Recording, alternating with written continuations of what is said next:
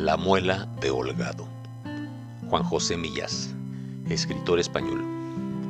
Vicente Holgado coincidió al entrar en un prostíbulo de la calle de Diego de León con un cuñado suyo que salía en ese momento e hizo como que iba al dentista. Me está matando esta muela, dijo. A ver si me la quitan de una vez. ¿Y a ti qué te pasa?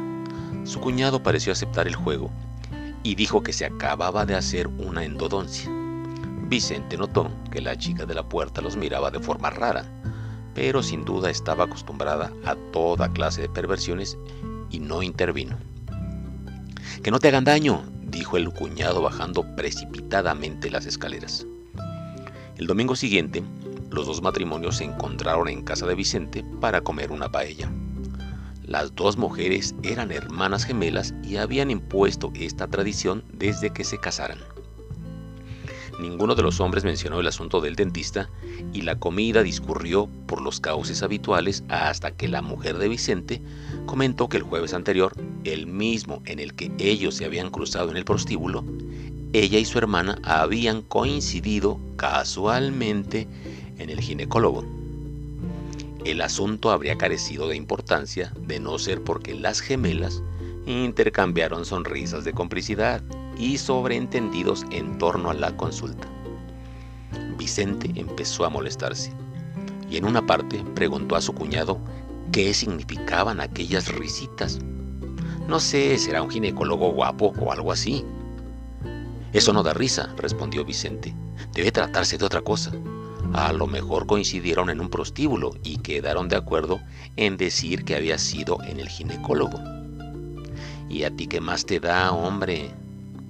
A otra persona le habría dado lo mismo, pero Vicente era un hombre muy obsesivo y empezó a martirizarse. La idea de que su mujer acudiera a un prostíbulo de hombres le ponía enfermo y no estaba dispuesto a acabar la comida sin aclarar las cosas. Mm, ¿Y ese ginecólogo del que habláis no será un prostituto? preguntó a los postres, animado por el vino. Las gemelas se rieron de la ocurrencia y se pusieron a recoger los platos, lo que a Vicente le pareció muy sospechoso. La cepillado, pensó, y fue detrás de ellas hasta la cocina insistiendo en el asunto sin sacar nada en claro. Tras el café, pusieron sobre la mesa el tapete verde y comenzaron una partida de cartas. Vicente jugaba de pareja con su cuñado, pero no daba pie con bola. Madrid era una ciudad llena de perversiones, lo sabía por experiencia, y no sería raro que su mujer llevara una vida secreta. Resultaba muy fácil llevar una vida secreta, sobre todo teniendo una hermana gemela. De hecho, él llevaba tres o cuatro vidas secretas, pese a ser hijo único. ¿Qué te pasa? preguntó al fin su cuñada. Te encuentro muy distraído hoy es que estaba dándole vueltas a la coincidencia de que el mismo día que vosotras os encontrasteis en el ginecólogo, este y yo también tropezamos en la consulta de un médico. El cuñado hizo una mueca extraña, aunque, como estaban jugando al mus, podría tratarse de una seña. ¿De qué médico? preguntó la cuñada. Del dentista. A tu marido le hicieron una endodoncia y a mí me sacaron una muela. Las hermanas se rieron de la gracia de Vicente y siguieron jugando.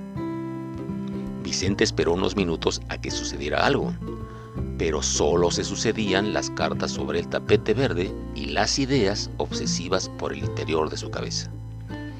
Jugaban con unos garbanzos que empezaron a parecerle verrugas.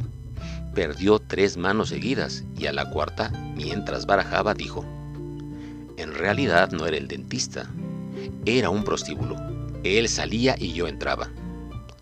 Su cuñado soltó una carcajada que las hermanas acompañaron con grandes aspavientos, como si hubiera dicho algo graciosísimo. Nunca nadie se había reído de sus ocurrencias de ese modo, por lo que Vicente pensó que las mejores ocurrencias eran las que ocurrían y repartió las cartas.